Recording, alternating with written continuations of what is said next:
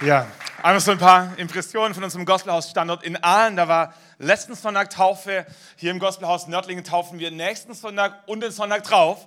Das hat damit zu tun, dass nicht überall die Termine so möglich waren. Genau deswegen zweimal Taufe. Wir werden uns nächsten Sonntag und übernächsten Sonntag ganz normal um 9 und um 11 hier zum Gottesdienst treffen und dann um 13.30 Uhr am Gostheimer Weiher. Wer eine Wegbeschreibung braucht, bekommt ihr am Infopoint am nächsten Sonntag äh, mit Picknick und genau. Das wird richtig cool. Einfach so noch ein bisschen Ausblick. Stell dir vor, du bist der Busfahrer. Du bist der Busfahrer und in deinem Bus sitzen zwölf Leute. Okay? Zwölf Leute, du fährst los, erste Haltestelle, steigen fünf ein und sieben aus. Okay? Zweite Haltestelle, steigen acht ein und drei aus. Fährst nochmal eins weiter zur dritten Haltestelle und an der dritten Haltestelle steigen sieben ein und zwei aus. Und die Frage ist, wie alt ist der Busfahrer? Wie alt ist der Busfahrer? Als Kinder haben wir diese Fragen geliebt. Manche von euch kennen diese Rätsel. Der Busfahrer ist so alt wie du, weil du bist der Busfahrer. Okay? Gecheckt? Du bist der Busfahrer, in deinem Bus sitzen zwölf Leute. Der Busfahrer ist so alt wie du, weil du bist der Busfahrer. Der eigentliche Gedanke, der wichtig ist für die Predigt, wieder alle zurück also niemand weiß, wie viele im Bus sitzen, spielt auch keine Rolle. Du bist der Busfahrer und es gibt Geschichten, da verstehen wir das Ende, die Pointe nur, wenn wir am Anfang aufgepasst haben. Wenn du den Anfang nicht kennst, verstehst du die Pointe nicht. 2001, November, Dezember, äh, wird mein Studienfreund am Theologischen Seminar in Erzhausen krank, Schuppenflechte und muss sein Praktikum absagen. Er hatte fest geplant, nach Nördlingen ins Praktikum zu kommen, so ein Zwischenpraktikum, zwei Monate, weil er krank wurde, konnte er nicht, ging zum Praktikumsleiter und sagte, du, sorry, ich fall aus. Der Praktikumsleiter hätte einfach auch absagen können, sagt liebe Gemeinde Nördlingen, es gibt dieses Jahr doch keinen Praktikanten, eure ist krank geworden, hat aber nicht gemacht.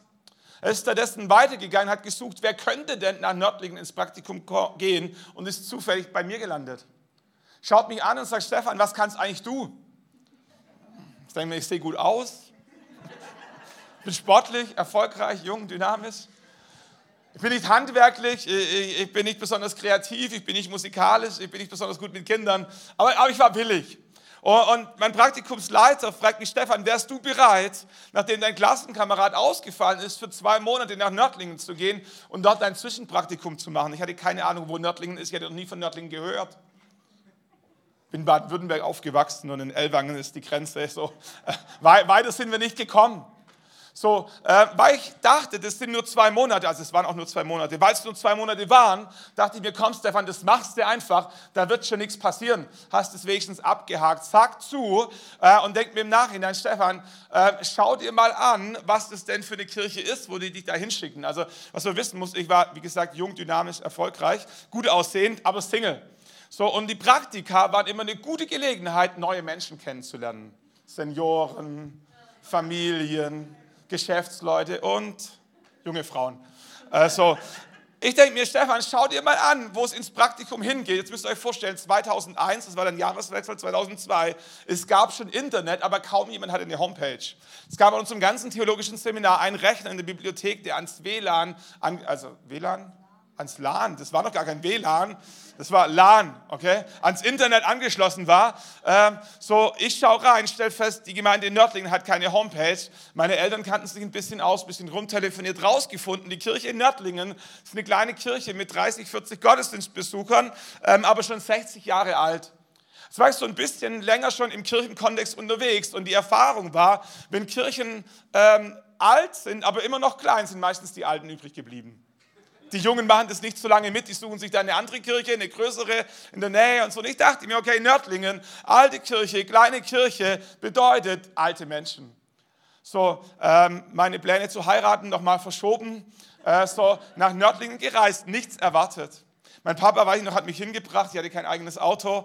Äh, wir haben meine Sachen ausgeladen, sind noch schnell was essen gegangen. Ich komme am Freitagabend, 100 Pro, Freitagabend zurück, mach die Türe auf. Manche von euch kennen noch unser altes Gebäude in der inneren Einfahrt. Mach die Türe auf, stehe direkt im Gottesdienstraum drin, war die Band am Proben. Und ich sehe junge Menschen, gut aussehende junge Menschen, weibliche junge Menschen. Nicht, nicht viele, aber eine. So, und ich denke mir, mh, hm, gar nicht so schlecht. So, es war nicht Liebe auf den ersten Blick, äh, bin aber nicht nur ich schuld, äh, kennen wir beide dazu.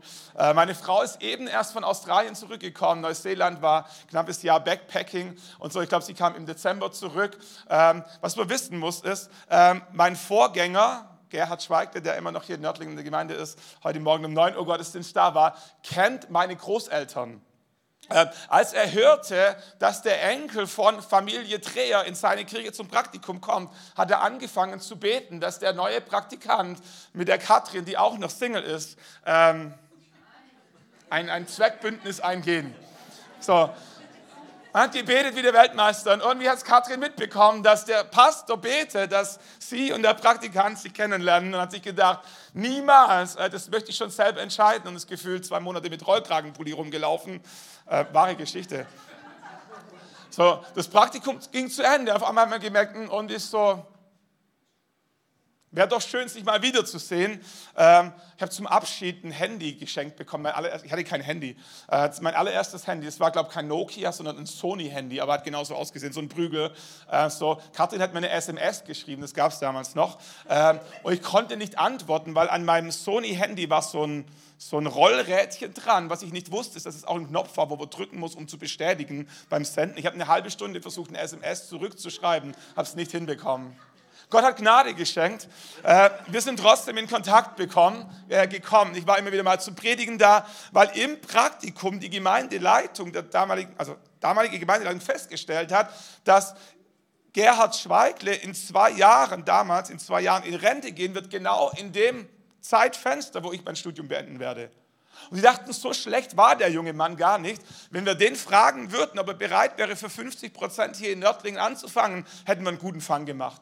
So, ich dachte mir, why not? Lass mal drüber nachdenken und so. Wie gesagt, in der Zwischenzeit, wir sind zusammengekommen, wir haben uns verlobt, äh, mein Studium abgeschlossen, bin in Nördlingen gelandet. Damals noch innere Einfahrt, äh, kleines Gemeindehaus, 30, 40 Gottesdienstbesucher. Leute sind dazugekommen, es wurde zu klein. Äh, und andere Story, wir konnten dieses Gebäude hier kaufen, äh, circa eineinhalb Jahre, ein gutes Jahr, nachdem ich mein Praktikum angefangen habe. Wir haben es umgebaut, wir haben es renoviert. Wir hießen damals noch Volksmission ein bisschen sperriger Begriff und dachten, lass mal einen neuen Namen suchen, der Menschen vielleicht ein bisschen, äh, ein bisschen einfacher über die Lippen geht und ein bisschen Barrieren abbaut. Und so haben wir uns umbenannt in Treffpunkt Leben, Evangelische Freikirche. Und wir haben dann ein Gerüst aufgebaut, draußen am Giebel das, das Logo ähm, drauf gemalt und so. Ähm, die Post ist gegenüber eingezogen und äh, eines Tages läuft eine junge Frau, die in Italien geboren ist. Äh, ihre Eltern waren 16, 17 Jahre alt, 18 Jahre alt, also die Größenordnung, als sie zur Welt kam, als sie ein kleines Kind war, sind die Eltern nach Deutschland ausgereist und ihre Oma war gläubig. Und die Oma hat immer wieder für dieses junge Mädchen und dann eine junge Frau gebetet, dass sie in Nördlingen eine Kirche findet mit Menschen, die, die an Gott glauben, eine lebendige Kirche. Und sie sagt, ich habe gesucht, aber habe keine gefunden. Wenn ich eines Tages auf der Post war, komme zur Post raus, schaue über die andere Straßenseite und sehe Treffpunkt Leben, evangelische Freikirche und denke mir, das könnte eine Kirche sein. Reingegangen, festgestellt, Samstagnachmittag, Frauennachmittag, ähm, hier sind Menschen und die Menschen haben sie eingeladen, zum Gottesdienst zu kommen. Am nächsten Sonntag kam sie mit ihrem Ehemann, griechisch-orthodox aufgewachsen, eigene Lebensgeschichte, ähm, in, in die Kirche rein.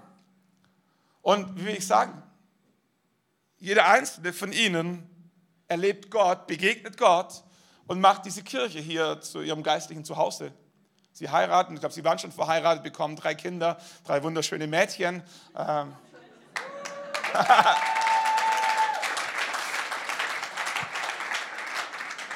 Und, Gott, schreibt, Geschichte. Gott, begegnet Menschen. Und so könnten wir ganz viele Geschichten erzählen, wie die von Raffaela, von Artemis, von ihrer Familie. Andere Menschen werden eingeladen, andere Menschen kommen über Instagram, über die Zeitung. Wir haben Geschichten von Aalen gehört, vor, vor zehn Jahren, elf Jahren, 2012 kommt die, die Kirche in Aalen in eine, in eine Krise, insofern, dass sie äh, einen Pastor sucht, aber keinen findet. Und wir waren inzwischen zu zweit. Manuel Henkel war mit Pastor geworden und wir werden angefragt, ob wir bereit wären, die Leitung oder die Verantwortung für die Kirchengemeinde in Aalen zu übernehmen. Und wir sagen, äh, ja, wir wären bereit, haben uns darauf eingelassen und auch dort schreibt Gott Geschichte.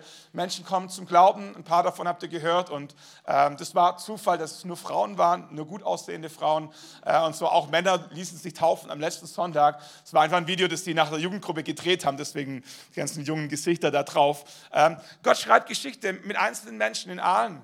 Ein paar Jahre später, 2021 ähm, dürfte das gewesen sein, ähm, fragt uns die Gemeindeleitung in Donauwörth an, wo meine Frau herkommt, äh, und parallel, ohne voneinander zu wissen, die Gemeindeleitung in Schwäbisch Hall, ich denke immer, hier ist Donauwörth und da ist Schwäbisch Hall, aber vielleicht ist es auch hier, egal also Donauwörth und Schwäbisch Hall, kommt auf uns zu und fragt, können wir auch Teil vom Gospelhaus werden? Und äh, wiederum, Gott fädelt es ein, äh, Treffen finden statt, wir sagen ja und Gott fängt an, Geschichte zu schreiben. In, in Donauwörth, äh, Simeon ist unser Campuspastor dort, macht, hier, Simeon, Applaus für dich.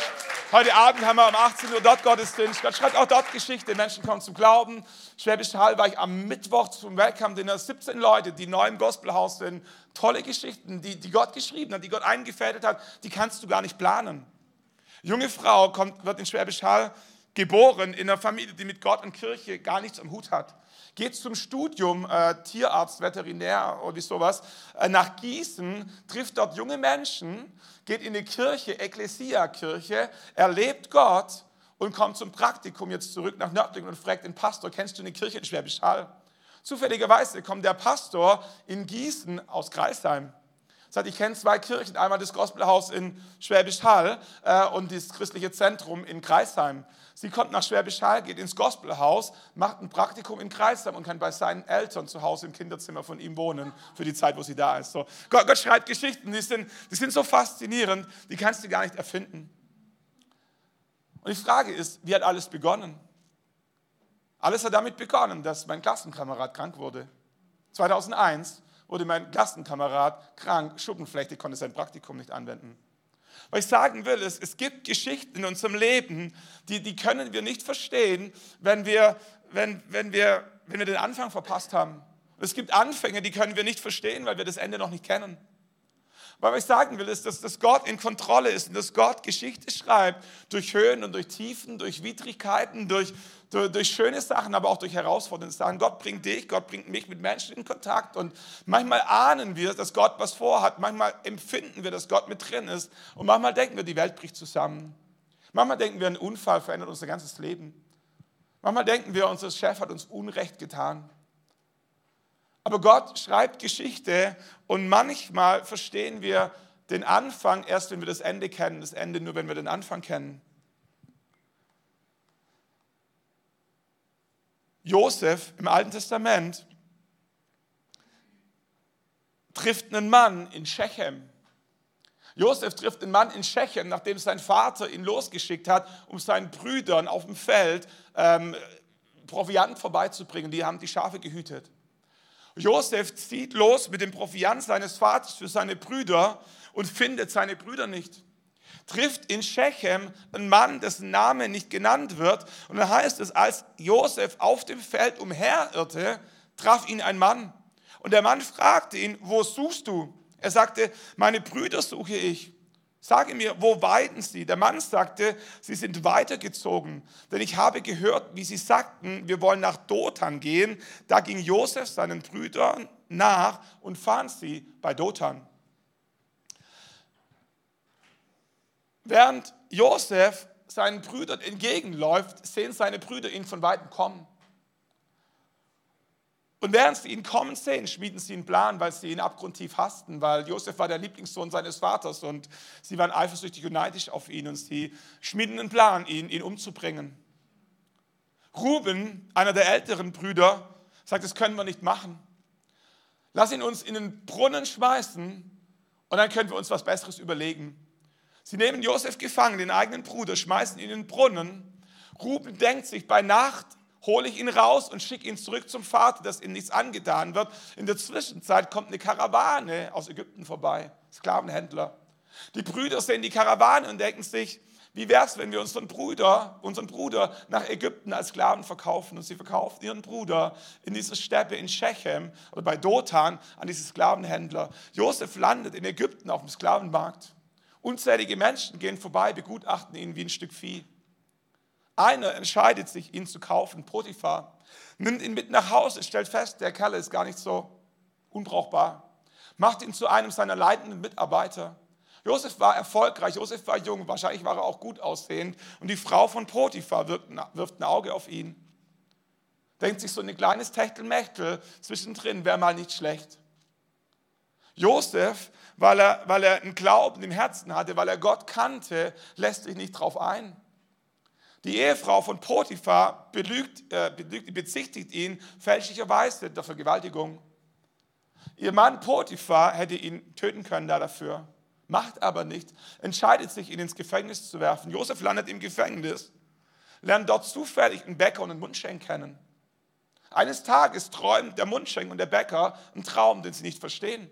Josef, weil er Gott kannte, sagt, erklärt mir mal eure Träume, vielleicht hat Gott eine Antwort.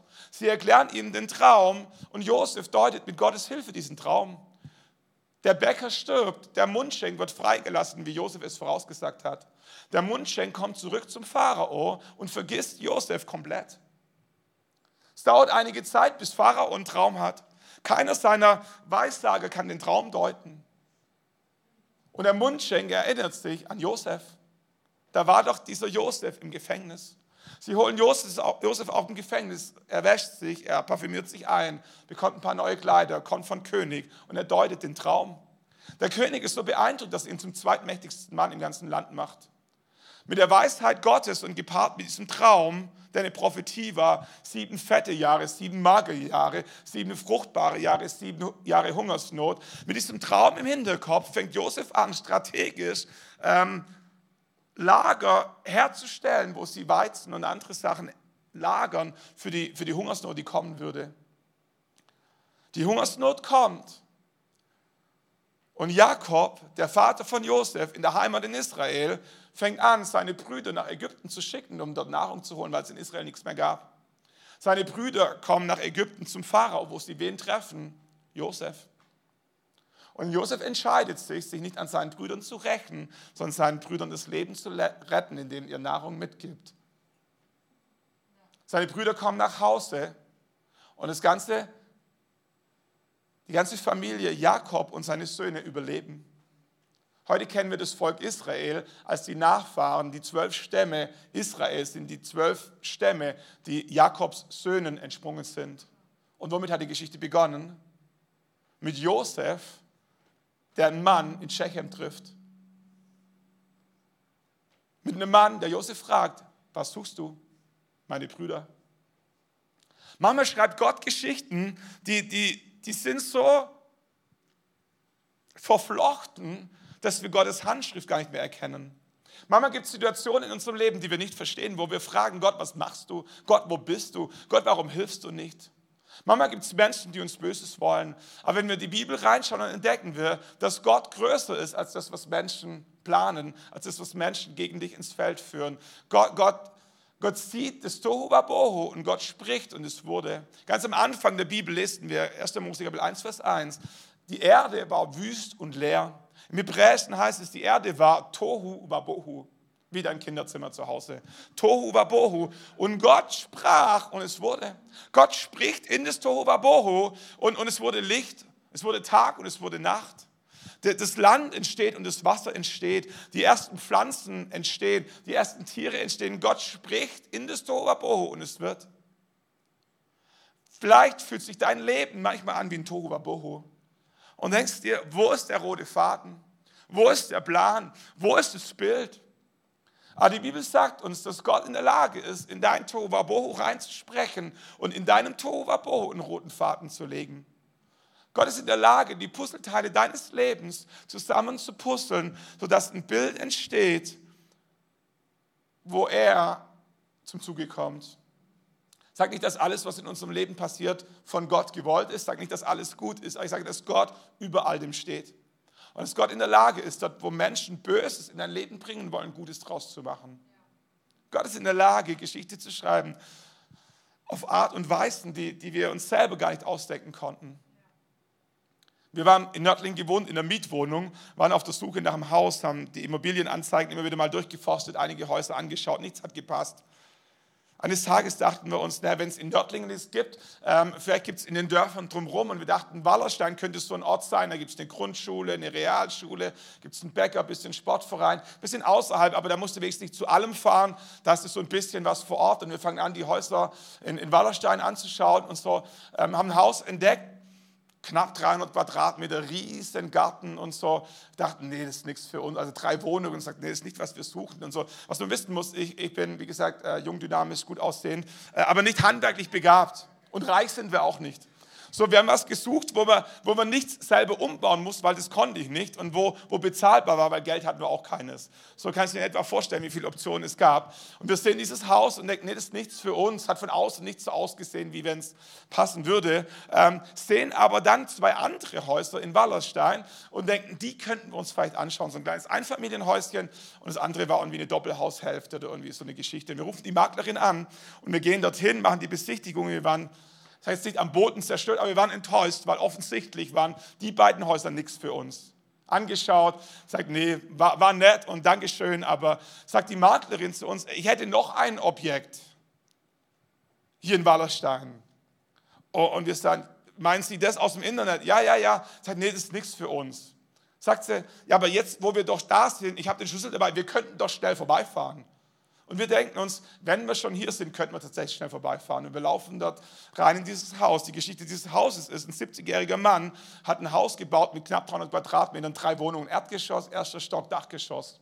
Hat selber im Dachgeschoss gewohnt äh, und als er dann älter wurde mit den ganzen Treppen, hat er angefangen, das Erdgeschoss für sich auszubauen. Eiche, Echtholz, Parkett, äh, neue Türen, neue Elektrik, neue Heizung, neue, neues Bad gefliest, alles neu, neue Lichtschalter, alles neu zieht vom Dachgeschoss ins Erdgeschoss und stirbt zwei Monate später.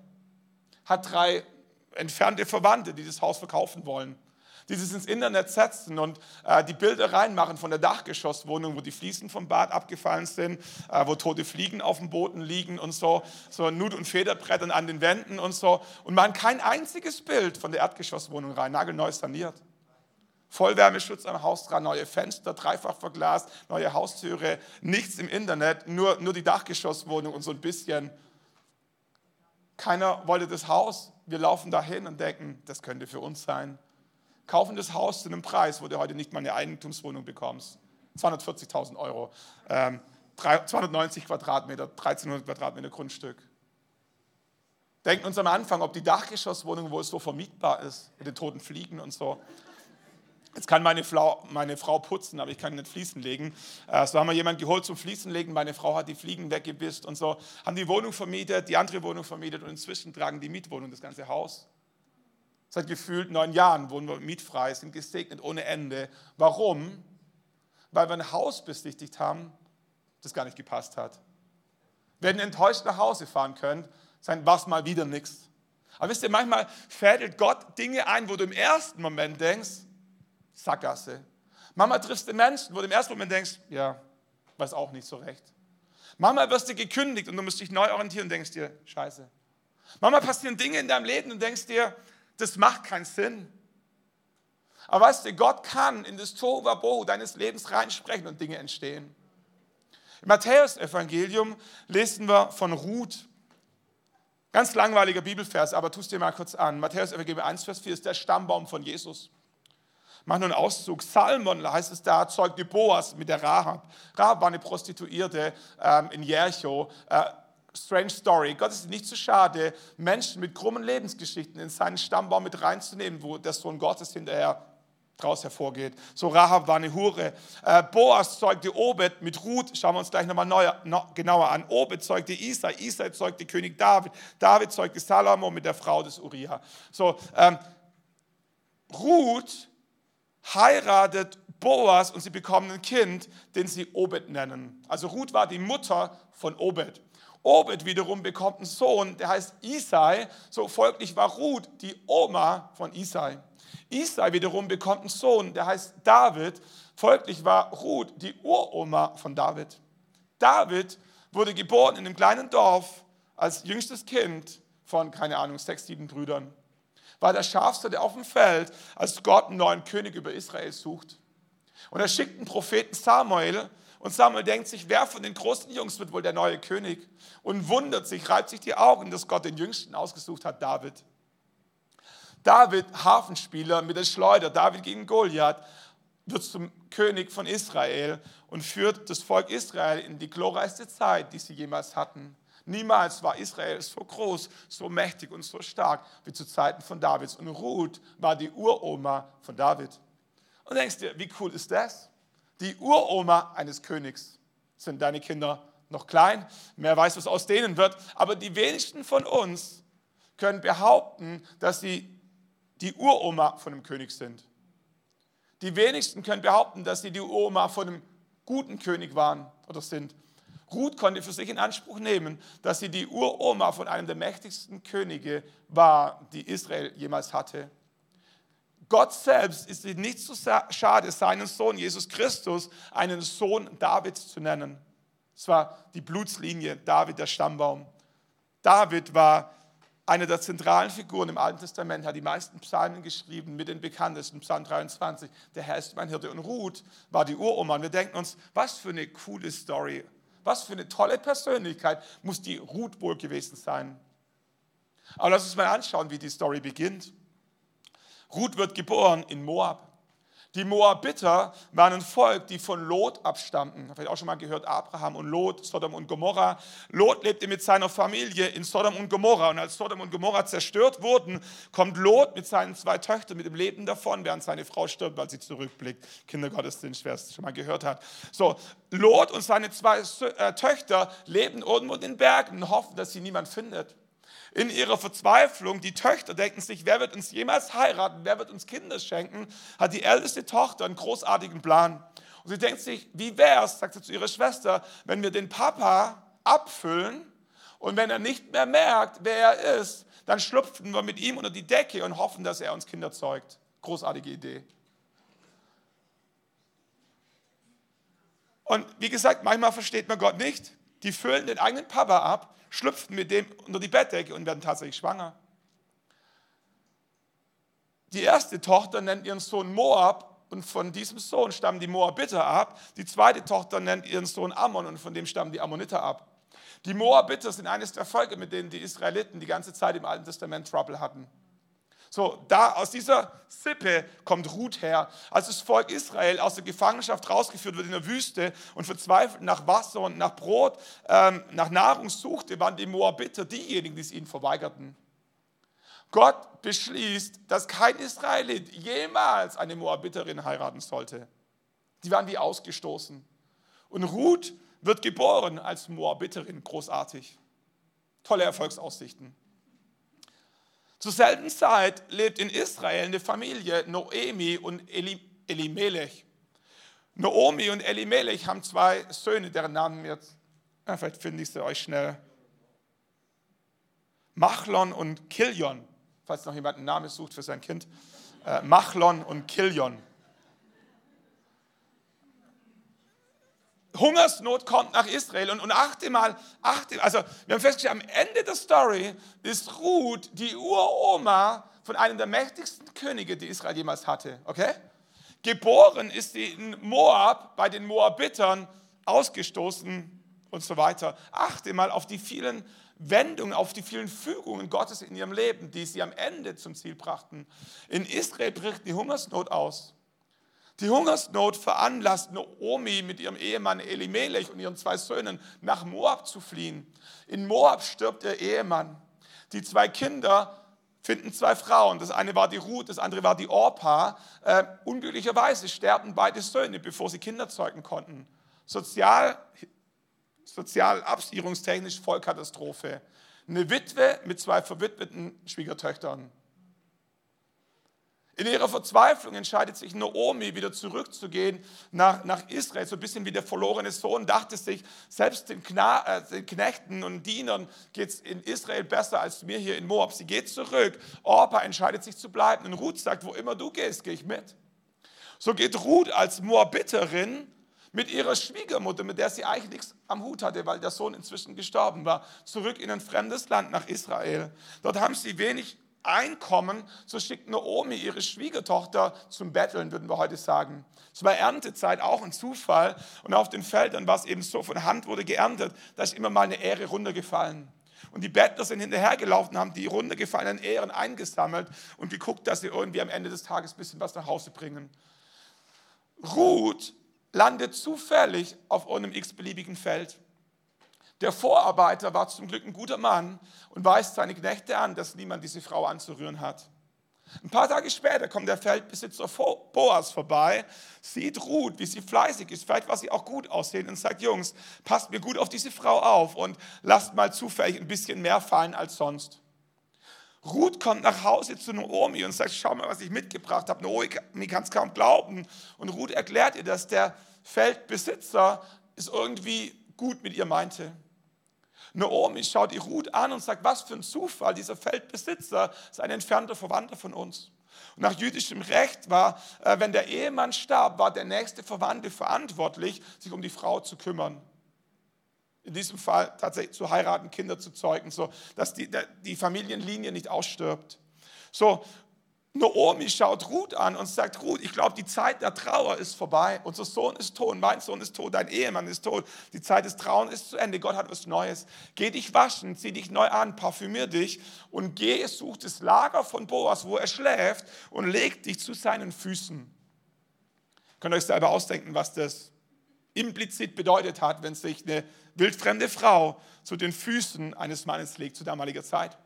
Boas war zum Glück ein anständiger Mann und dachte, so ein kurzes Techtelmechtel ist nicht das, was ich suche. Äh, aber diese Frau ist was Besonderes. Und er stellt fest, dass es eine verwandtschaftliche Beziehung gibt, dass er eigentlich verantwortlich wäre, wenn da nicht ein anderer noch näher verwandt wäre, der das Erstkaufsrecht hätte. Er geht am nächsten Tag in den Marktplatz. Derjenige, der das Erstzugriffsrecht gehabt hätte, lehnt sein Erstzugriffsrecht ab und Boas schlägt ein. So nimmt Boas Ruth zur Frau, sie werden intim, sie wird schwanger und sie gebiert einen Sohn namens Obed. Obed heiratet, bekommt einen Sohn namens Isai. Isai heiratet wiederum, bekommt einen Sohn und sein Sohn heißt David. Und David wird der mächtigste König, den Israel jemals hatte. Und womit hat alles begonnen? Mit der Hungersnot in Israel. Manchmal schreibt Gott Geschichten auf eine Art und Weise, wo wir seine Handschrift gar nicht sehen, wenn wir nicht genauer hinschauen was wichtig ist, ist, dass wir verstehen, unsere Aufgabe ist nicht Gott zu verstehen, unsere Aufgabe ist Gott zu vertrauen. Wenn wir in die Bibel reinschauen, entdecken wir, dass Gott, unser Vater im Himmel, tatsächlich vertrauenswürdig ist. Manchmal passieren Dinge, die können wir nicht verstehen. Manchmal denken wir, das ist eine Sackgasse. Manchmal denken wir, das ist Unrecht. Ist auch Unrecht. Und trotzdem ist es gut, Gott zu vertrauen.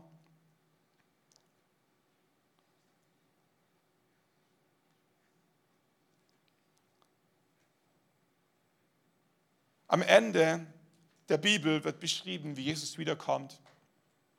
Wie Jesus für, ich lese nicht alles vor, Offenbarung Kapitel 19 und 21 und die Verse dazwischen und so. Und es wird beschrieben, wie Jesus kommt und am Ende der Zeit für Gerechtigkeit sorgt. Es wird beschrieben, wie der Böse und das Böse in, den Feuersee geworfen wird, ein Bild ist auf die Hölle. Und, und, und ist die Hölle eine, eine, schreckliche, eine schreckliche Vorstellung und, und wie aber auch eine beruhigende Vorstellung. Es ist gut zu wissen, dass am Ende der Zeit Gerechtigkeit kommen wird. Hier auf dieser Welt erleben wir viel Ungerechtigkeit, viel Schmerz und viel Leid. Aber die Bibel sagt, dass am Ende der Zeit ein Moment kommen wird, eine Zeit kommen wird, eine Ewigkeit kommen wird, wo Gott für Gerechtigkeit sorgt. Und es schließt mit ein, dass der Böse und das Böse gebunden werden. Schließt aber auch mit ein, dass Jesus sagt, ich bin gekommen, meine Braut die Kirche Jesu, die Gläubigen zu mir zu holen. Jesus sagt, ich habe Wohnungen vorbereitet im Himmel, goldene Gassen, strahlendes Licht, keine Schmerzen, kein Leid, keine Tränen. Gott wird abwischen, alles, was uns das Leben schwer macht. Und Gott wird was Neues schenken für dich und für mich. Ein neues Jerusalem, einen neuen Himmel. Am Anfang der Bibel lesen wir, wie Adam und Eva geschaffen wurden fürs Paradies. Und am Ende der Zeit lesen wir, wie der Kreis sich schließt und Gott einen neuen Himmel schafft, für Gerechtigkeit sorgt. Und der Mensch, du und ich, wie wir wieder Gemeinschaft mit Gott haben können, wenn wir mit ihm versöhnt sind durch Jesus Christus. Die ganzen Irrungen und Wirrungen zwischendrin kannst du als Mensch manchmal kaum aushalten. Manchmal ist die Kirchengeschichte, manchmal ist die Weltgeschichte so abgrundtief böse und schlecht, dass du das Gefühl hast, Gott hätte seinen Job eingestellt, wenn es ihn überhaupt gäbe. Aber manche Geschichte verstehen wir erst, wenn wir das Ende kennen. Manche Geschichte, manches Ende verstehen wir erst, wenn wir den Anfang kennen. Und bevor Jesus wiederkommt, wird ein Antichrist, ein Anstatt Christus kommen. Jemand, der so tun wird, wie wenn er Christus wäre, wie wenn er die Welt erlöst, die Welt retten könnte. Und am Ende wird es sein böses Gesicht sein. So, das Ende ist entscheidend. Das Ende einer Geschichte ist wichtiger als der Anfang einer Geschichte. Letzte Geschichte. Vor ein paar Jahren steht Harald, einer unserer Gemeindemitglieder aus, aus Heidenheim, aus der Gemeinde in Heidenheim, zu Hause im Garten. Er sieht, wie der Rettungshubschrauber reinfliegt nach Heidenheim ins Klinikum. Und wie er es immer macht, fängt er an zu beten, weil er weiß, wenn der Rettungshubschrauber fliegt, ist was Schlimmes passiert.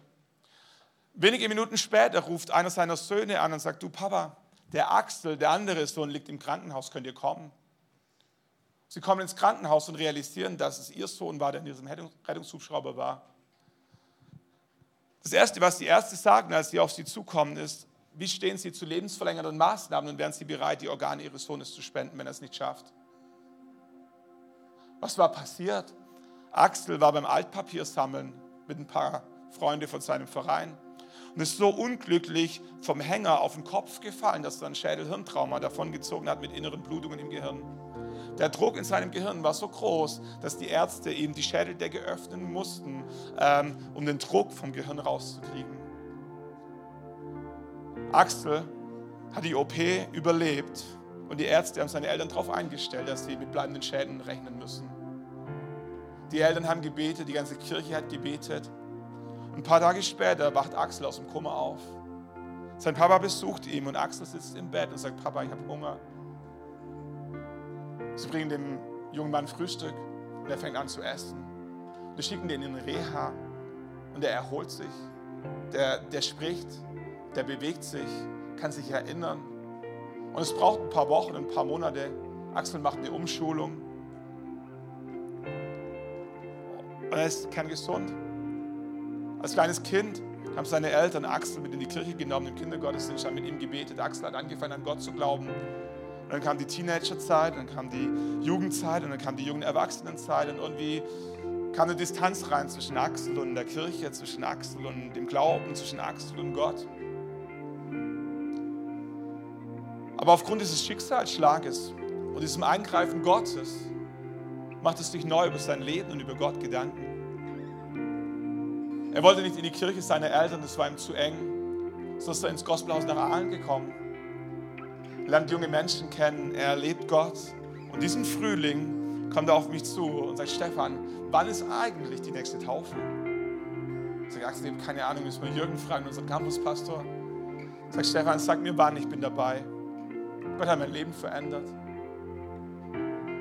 Und womit hat alles begonnen? Axel war beim Altpapier sammeln. Manchmal gibt es Tage, da stehst du morgens auf, du denkst nicht, dass Gott was vorbereitet hat in deinem Tag. Manchmal treffen wir Menschen und wir haben keine Ahnung, dass Gott was, was einfädelt. Manchmal passieren Dinge, wo wir denken, das ist die Vollkatastrophe, nur um später zu entdecken, dass Gott es gut mit uns meint. Vielleicht sitzt du heute Morgen hier und du verstehst Gott nicht, du verstehst dein Leben nicht, du verstehst deine Umstände nicht. Aber lass mir dir heute Morgen sagen, deine Aufgabe ist nicht Gott zu verstehen. Deine Aufgabe ist Gott zu vertrauen. Und wenn die Bibel uns eines lehrt, dann das, dass Gott in Kontrolle ist, dass Gott auf dem Thron sitzt, dass Gott stärker ist als der Böse, der in dieser Welt ist. Und dass Gott am Ende zum Zuge kommt, dass Gott wiederkommt, dass Gott eine Wohnung vorbereitet hat im Himmel für die, die an ihn glauben. Ich möchte dich einladen, nochmal mit uns aufzustehen. Und ich weiß nicht, wo du, wo du in deinem Leben gerade stehst. Ich glaube zutiefst, dass Gott dich sieht, dass Gott dich kennt und dass Gott an deiner Seite sein will.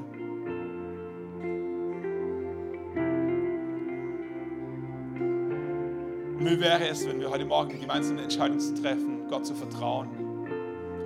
Singen einen Song gemeinsam, der ist, mein Gott ist größer.